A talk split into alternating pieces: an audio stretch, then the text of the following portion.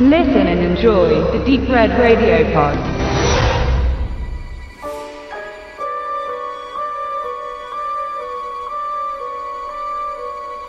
Auf einem abgelegenen Schrottplatz in Brooklyn werden zwei Polizisten auf bestialische Weise ermordet. Ihre Kollegen Becky Neff und George Wilson untersuchen den Fall und erkennen, dass sie es mit unbekannten, unheimlichen Kreaturen zu tun haben. So viel zum Klappentext des Ridley Strieber Romans The Wolfen aka Wolfsbrut aus dem Jahre 1978. Ganze drei Jahre später wechselt das Szenario des Epilogs vom Schrottplatz in eine Parkanlage und zum Opfer fallen nicht zwei Beamte, sondern ein wohlhabendes Pärchen in Begleitung ihres Leibwächters. Tja, und der Rest? Hm. Der haut auch schon irgendwie hin. Mehr oder weniger. Aber darauf komme ich später zu sprechen. Die Morde und die Art der Verstümmelungen geben der Polizei Rätsel auf. Motiv und Täter bleiben zunächst völlig im Dunkeln. Man findet am Tatort Wolfshaare, die aber keiner der bekannten Arten zuzuordnen sind. Die Ermittlungen führen Detective Wilson und Psychologin Rebecca Neff zu einer Gruppe von Indianern, die angeblich die Fähigkeit besitzen, sich durch spirituelle Riten in Tiergestalten zu verwandeln. Sie erzählen vom Wolfskult, der Inkarnation indianischer Geister, die nach dem Vorbild der Tiere das Land der Urahnen gegen seine Zerstörung zu verteidigen versuchen. Und so begeben sich die zwei Ermittler auf die Spur eines Wolfsrudels, das Morden durch New York und im Speziellen den Stadtteil South Bronx streift. Soweit die Inhaltsangabe der heimischen Kinoverwertung. Unter der Regie von Michael Wardley, der bekannt geworden ist durch den Dokumentarfilm Woodstock und einigen weiteren Musikdokus zu Hendrix und Janis Joplin, entstand 1981 die Verfilmung des Romans The Wolfen. So kultig Wolfen auch heute ist, so floppte er damals an der Kinokasse.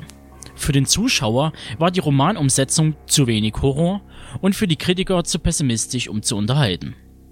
Und in der Tat ist Wolfen weder Fisch noch Fleisch. Angepriesen wurde er damals als Film mit einer Werwolf-Thematik. Jedoch wurde diese bis zum Finale nicht auf oder besser gesagt eingelöst.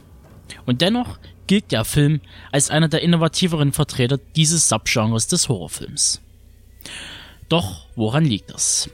Die Produktion und der künstlerische Stil dürften maßgeblich zum Erfolg beigetragen haben.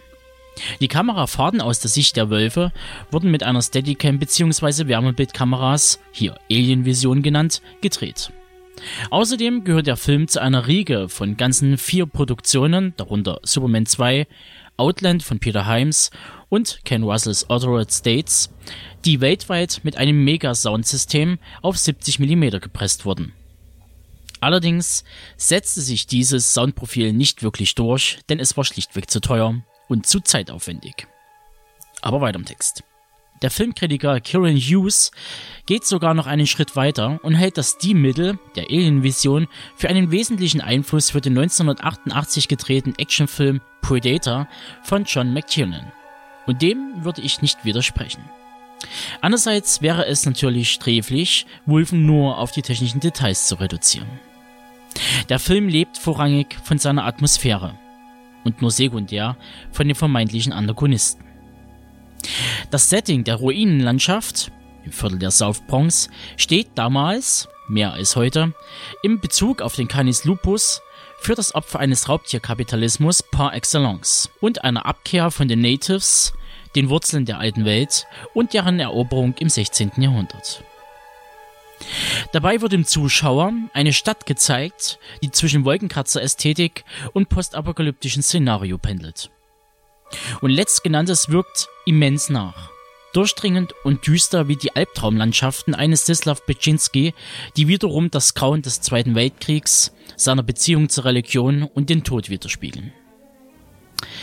Eine weitere Verbindung zwischen den American Natives und dem Film ergibt sich unter anderem in der Geschichte dieses Stadtteils und im Speziellen mit dem 41. Revier in der Simpson Street. Dieses bekam als letzte Bastion in der zerstörten South Bronx gegen Ende der 70er Jahre den Beinamen Fort Apache, welches ebenfalls im Jahre 81 markanter Bestandteil einer umstrittenen Verfilmung von Daniel Petrie mit Paul Newman in der Hauptrolle werden sollte. Darin wird die zum Großteil afroamerikanische Bevölkerungsschicht der South Bronx als Verbrecher, Zuhälter und Fixer dargestellt. Leider lässt es sich auch nicht von der Hand weisen, dass dieses stereotype Bild auch auf The Wolfen zutrifft.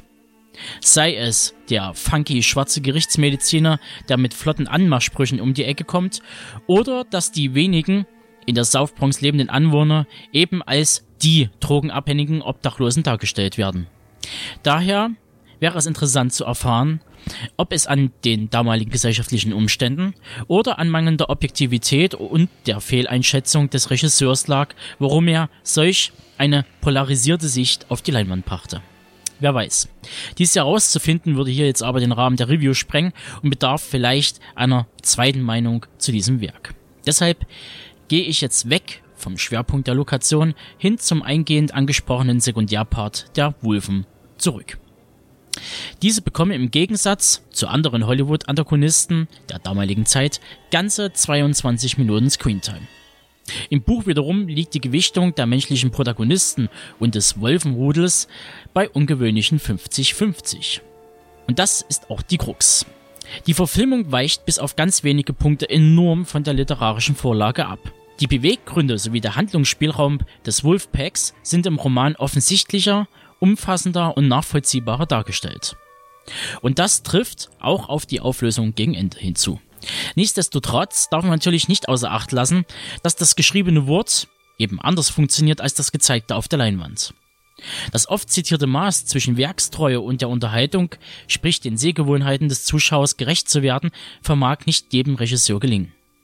Auch wenn es schwer fällt, würde ich euch empfehlen, beim Schauen wie auch beim Lesen von Bewulfen bzw. Wolfsbrot oder eigentlich jeder anderen Werksumsetzung beide Mädchen voneinander getrennt zu betrachten. Und glaubt mir, ihr werdet diese Herangehensweise nicht bereuen. Nun gut, mein Fazit.